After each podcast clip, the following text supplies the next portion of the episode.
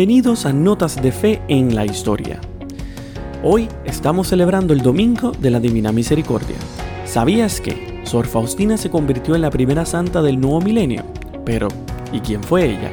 Conocida en el mundo entero como Santa Sor Faustina Kowalska, apóstol de la Divina Misericordia, nació el 25 de agosto de 1905 en una pobre y numerosa familia campesina en la cual se le inculcó fuertemente, en particular a través de su padre, el amor a Dios.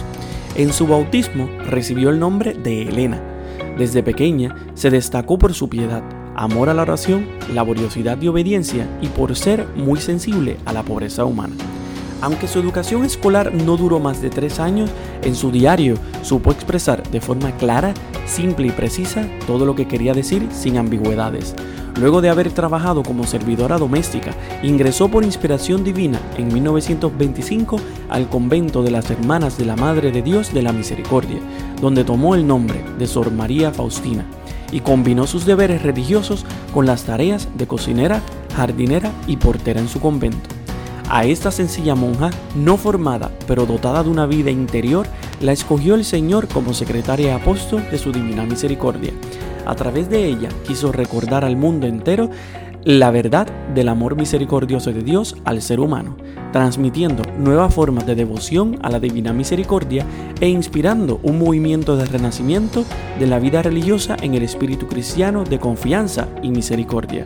La vida espiritual de Sor Faustina se basó en la humildad profunda, la pureza de intención y la obediencia amorosa a la voluntad de Dios, a imitación de las virtudes de la Virgen María escribió y sufrió en secreto. Solamente su director espiritual y algunas de sus superioras estuvieron conscientes de que algo especial pasaba en su vida. Después de su fallecimiento por tuberculosis a la edad de 33 años, hasta sus compañeras más cercanas se quedaron asombradas al descubrir las profundas experiencias místicas y los grandes sufrimientos que le habían sido dados a esta hermana que siempre había sido tan alegre y humilde. Como dato curioso, el 30 de abril del año 2000, al canonizar a la beata Sor María Faustina Kowalska, el Papa Juan Pablo II concluyó un proceso que él mismo inició en 1965, siendo el entonces joven arzobispo de Cracovia, Karol Wojtyla.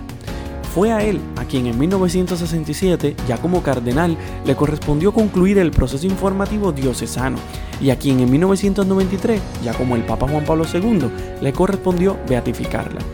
En un peregrinaje realizado por el Papa a la tumba de Sor Faustina en 1997, refiriéndose a su propia conexión con la misión de Sor Faustina, el Papa declaró, el mensaje de la Divina Misericordia siempre ha estado muy cercano y muy estimado por mí, y él, en cierto sentido, ha forjado la imagen de este pontificado.